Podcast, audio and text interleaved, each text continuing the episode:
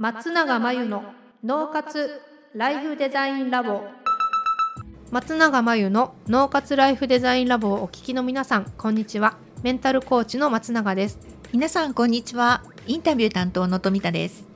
この番組ではあなたが望む人生をデザインするために脳と心の使い方を知って生かすためのヒントになりそうなお話をお届けしています。週に1回月曜日に配信中のピンポン Q&A のコーナーでは日常生活ビジネスでよくある悩みや相談者の方から寄せられた質問について解決のポイントをお話しします。今週の質問はこちらです。自分は周りの人に影響されやすいんです。会社員だから自分が一緒にいたい人以外とも仕事をしなきゃいけません。今は夢のない人と仕事をするのが嫌だなと思っています。どうしたらいいでしょうか？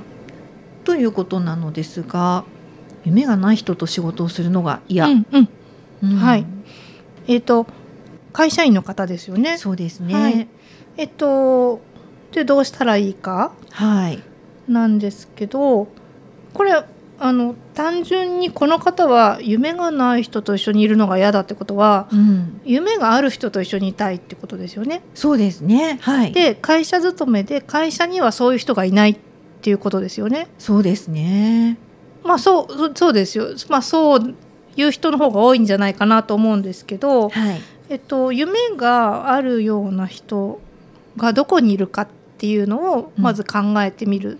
うんですけどうんはい当然起業家とか起業してる人っていうのは割と夢を持ってる人が多い傾向にありますよね。だはい。からそういう人たちが集まるところにに会社員だけど行くっていうのは一つの手だし、けど、うん、ええええ。それ以外にも会社員でうん。夢を持っている人たちが集まる場所っていうのもあると思うんですよね。おおなるほど。で具体的に場所って別に図書館だよとか あのホテルだよとかそういう話じゃなくてはい。あのコミュニティって今世の中にたくさんあるじゃないですか。はい。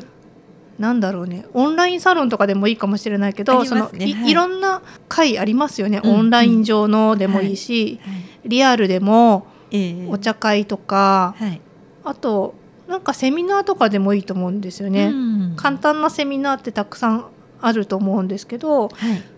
飲み会とかのレベルでもあると思うんですけど、ええそういうところに行ったらきっと会社員でかつ夢がある人とか、うん。えっと、会社員ではなくって夢がある人とかたくさんいると思うので、うん。あの会社以外のとこに行くっていうのがいいですよね。なるほど。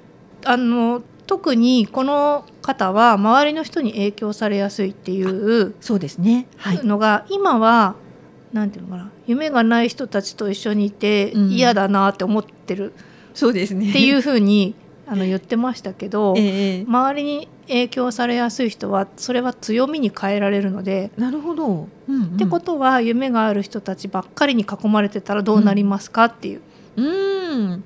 面白そうですね。はい、周りの人に影響されやすい人ほどはい。環境の力は使った方がいいです。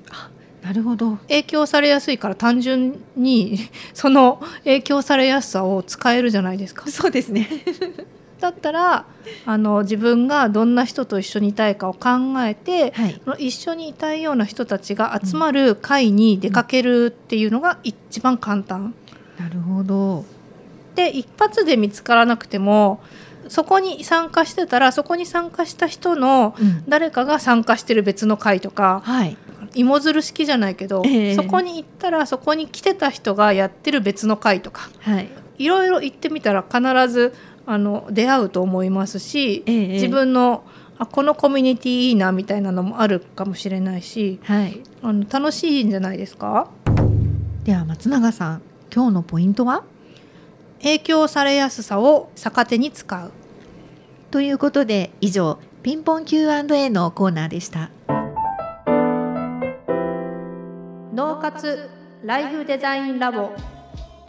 あっという間にエンディングのお時間です最後に松永さんの活動について教えてください。最高の働き方が見つかる脳と心の使い方というテーマの対談動画を無料で公開しています。